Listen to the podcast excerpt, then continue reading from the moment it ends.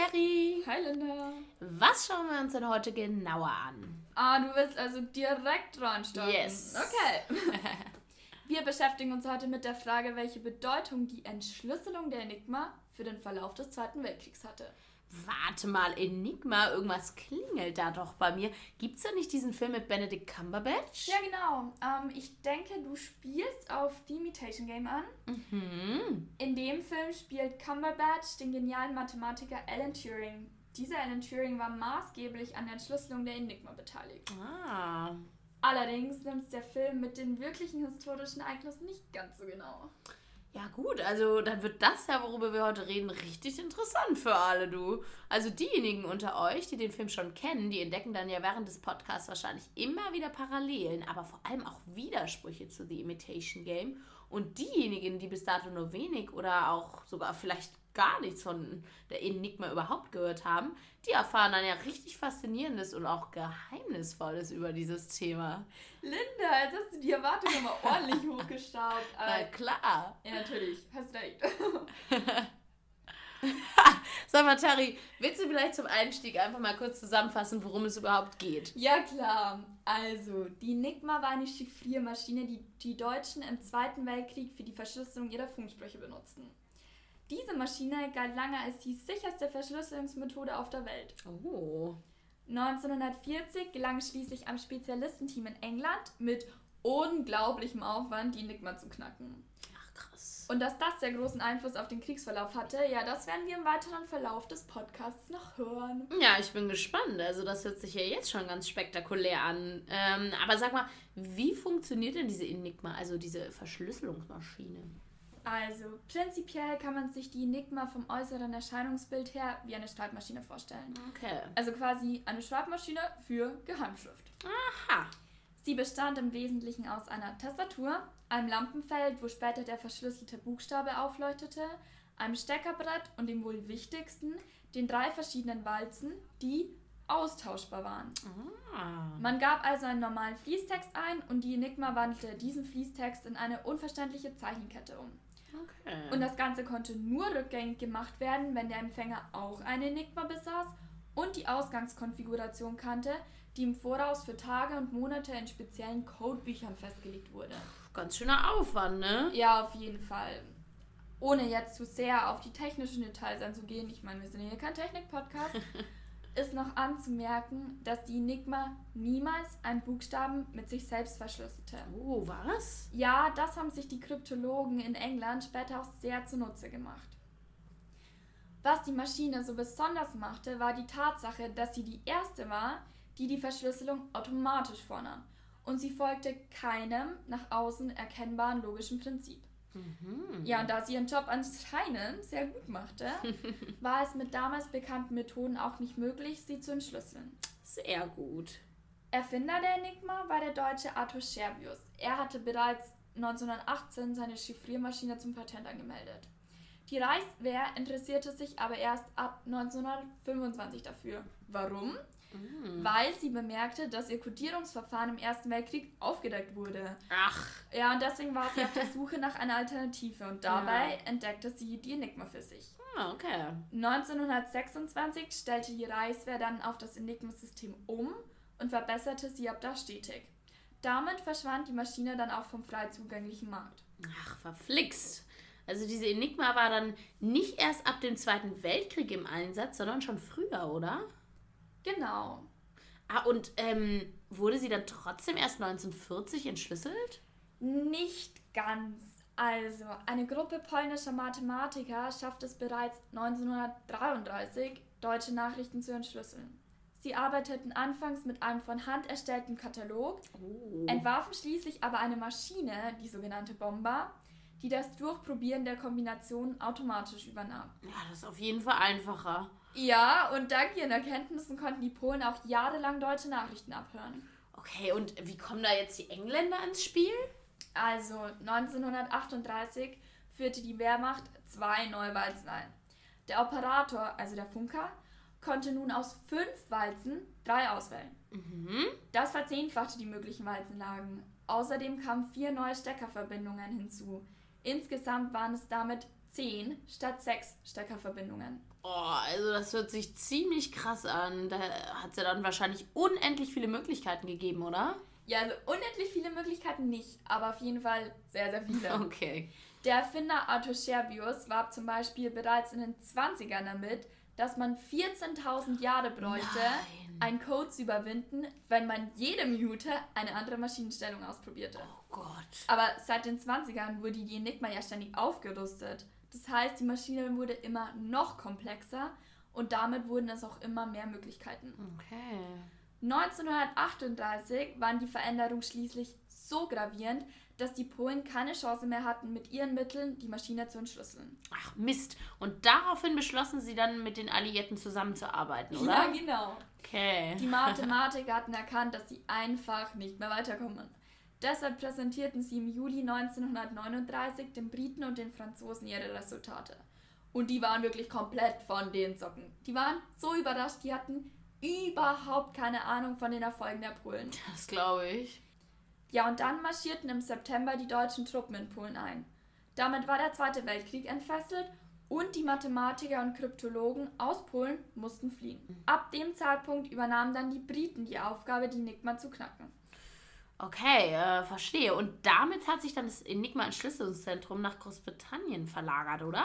Richtig. In Bletchley Park wurde dann das wohl bestgehütete Geheimnis des Zweiten Weltkriegs aufgebaut, die Station X. Oh Mann, wie cool. Der Auslandsgeheimdienst MI6 hat dort die sogenannte Schule für Codierung und Verschlüsselung eingerichtet. Aber es war natürlich nur eine Tarnung. Aha, Gewitz. In Wirklichkeit war das Team von Bletchley Park nämlich mit dem genauen Gegenteil beschäftigt. Das Ziel war nicht die Verschlüsselung von Nachrichten, sondern die Entschlüsselung. Aha, und dieser besagte Alan Turing, der ja in The Imitation Game so eine wichtige Rolle gespielt hat, war der auch Teil des Teams? Ja, genau. Also heute gilt Alan Turing als der größte Denker von Bletchley Park. Zusammen mit Dilwyn Knox, Frank Birch, Stuart Milner Barry, Geoffrey Tandy und Gordon Welchman waren sie die führenden Köpfe der Operation Ultra. Ultra, so lautete der Deckname der Operation, die für die Entschlüsselung der Enigma zuständig war. Okay. Ja, ganz kurios ist auch, wie ein Teil der Mannschaft rekrutiert wurde. Echt? Erzähl. Ja, der Daily Telegraph rief seine Leser zu einem Geschwindigkeitsrätsel im Lösen von Kreuzworträtseln auf. Der MI6 meldete sich dann bei den schnellsten Teilnehmern. Ja, allgemein muss man sagen, dass die Gruppe aller Beteiligten wirklich sehr heterogen war. Also zum Team gehörten Schachmeister, Linguisten, Porzellanspezialisten, meinen muss man sich mal auf der Zunge zergehen lassen, Porzellanspezialisten, Oh ja. ein Kurator vom Prager Museum, ein britischer Schachmeister und zahlreiche Bridge-Experten. Geoffrey Tandy zum Beispiel wurde eingesetzt, weil er ein Experte für Kryptogamen war. Okay, Momentchen mal. Kryptogame, was zur Hölle heißt das? Ja, also er war Spezialist für Sporenpflanzen, also Moose, Algen, Fahnen und so weiter. Und anscheinend wurde Kryptogame mit Kryptogramme verwechselt. Aber Tandy blieb trotzdem. Ah, okay, okay. Ja, das scheint ja wirklich ein verrücktes Team gewesen zu sein. Ja, sogar Churchill soll bei einem Besuch in Bletchley Park zum Chef des Secret Service gesagt haben, ich habe sie angewiesen, jeden Stein umzudrehen, aber dass sie mich so wörtlich nehmen, hätte ich nicht erwartet. Oh Mann. Aber vor lauter Kuriosität darf man nicht die Leistungen dieser Person vergessen. Das stimmt, das stimmt. Genauso muss man erwähnen, dass das gesamte Team der Station X wirklich riesig war. Gegen Ende arbeiteten fast 10.000 Frauen und Männer dort. Boah, krass. Und mit dem alleinigen Entschlüsseln der Nachrichten war es ja noch nicht getan.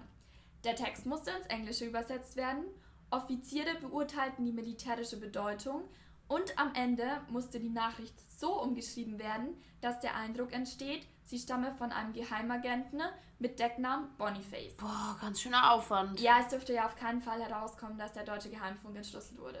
Ah, Okay, ja. Ähm, du erzählst gerade schon die ganze Zeit davon, dass die Briten die Enigma entschlüsselt haben, aber wie haben sie das denn jetzt letzten Endes angestellt?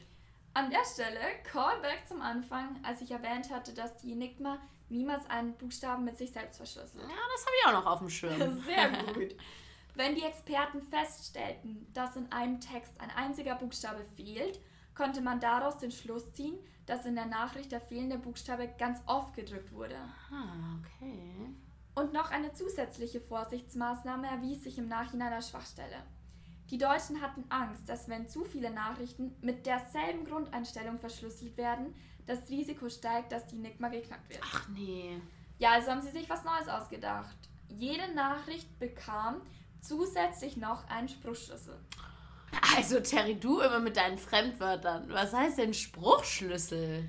Also es ist eigentlich ganz einfach. Diesen Spruchschlüssel denkt sich der Funker selbst aus. Der Spruchschlüssel ist dann ganz normal mit der Tageseinstellung verschlüsselt. Also kann ihn der Empfänger leicht lesen. Ja, und was fängt dann der Gegenüber damit an? Der Spruchschlüssel enthält die Angaben für eine neue Einstellung. Mm, Nachdem der okay. andere Funker die Nachricht erhalten hat, also die Nachricht mit dem Spruchschlüssel, stellt er seine Enigma gemäß des neuen individuellen Schlüssels ein und wartet auf die eigentliche Nachricht des Operators. So, und wo liegt jetzt hier die Schwachstelle? Also, zur Sicherheit wurde der individuelle Schlüssel gleich zweimal wiederholt. Ah. Die Deutschen wollten so Missverständnisse, beispielsweise durch Vertippen, verhindert. Ah, das ist ja schnell passiert, ne? Genau, absolut. Aber gerade diese ersten sechs Buchstaben stellten sich dann im Endeffekt als sehr gute Einbruchsmöglichkeit heraus. Denn man wusste ja um diesen Spruchschlüssel. Okay, okay. Ja, anfangs wurde all dies händisch ausgeführt, also die, der Versuch, die Enigma zu entschlüsseln. Man suchte nach Wiederholungen, also Wendungen wie Heil Hitler oder Oberkommando, die immer wieder verwendet wurden. Mhm. Man ging schematisch und anhand von Anhaltspunkten vor. Und damit hatte man 1940 tatsächlich erste Erfolge. Aber dieser ganze Entschlüsselungsprozess dauerte einfach zu lange. Ja, und äh, deswegen kam doch dann diese neue Maschine ins Spiel, oder?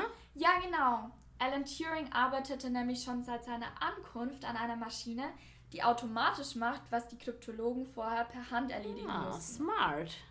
Absolut. Und Mitte Mai 1940 war dann seine erste Version tatsächlich einsatzbereit. Turing nannte sie aus Anlehnung an die polnischen Kollegen auch Bombe. Aha. Die Maschine testete alle möglichen Walzenkombinationen durch. Mitte des Jahres 1942 dauert die Entschlüsselung noch volle 600 Was? Stunden. Ja, aber Wow. ein halbes Jahr später waren es schon nur noch 18 Stunden. Na, das klingt schon besser. Mhm. Und bis zum Frühjahr 1943 waren dann letztendlich 300 Bomben im Einsatz. Also wirklich, wirklich viele. Ja, absolut. Also damit hat es das Team ja mehr oder weniger richtig geschafft, du. Ähm, ja, aber was bedeutet das denn jetzt für den weiteren Verlauf des Krieges?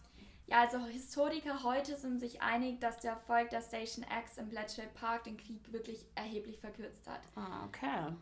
Durch die informationelle Überlegenheit konnten die Alliierten vorausschauend planen. Mhm. Also die Militärs im Bletchley Park konnten die voraussichtlichen Maßnahmen des Gegners fast immer richtig einschätzen. Das ist gut, ja. Ja, und so konnte man zum Beispiel in der Luftschlacht mögliche Angriffsziele oder auch die Positionen von deutschen U-Booten im Vorhinein erkennen. Mhm. Und vor allem Ultra ist es zu verdanken, dass Schiffe mit lebensnotwendigen Gütern Großbritannien ab 1943 relativ sicher ansteuern konnten. Oder auch konkret am D-Day. Da rettete ein Funkspruch 15.000 Fallschirmspringern das Leben. Oh, was? Ja, in der ursprünglichen Absprungzone wurden nämlich starke Truppenverbände zusammengezogen. Ah. Und das wusste man durch die Mhm. Entschlüsselung der deutschen Funksprüche. Ah, okay. Zusammenfassend und abschließend kann man sagen, dass die Erfolge des Teams der Station X den Sieg der Alliierten auf jeden Fall beschleunigt haben und ganz einfach Menschenleben gerettet haben. Und das auf allen beteiligten Seiten.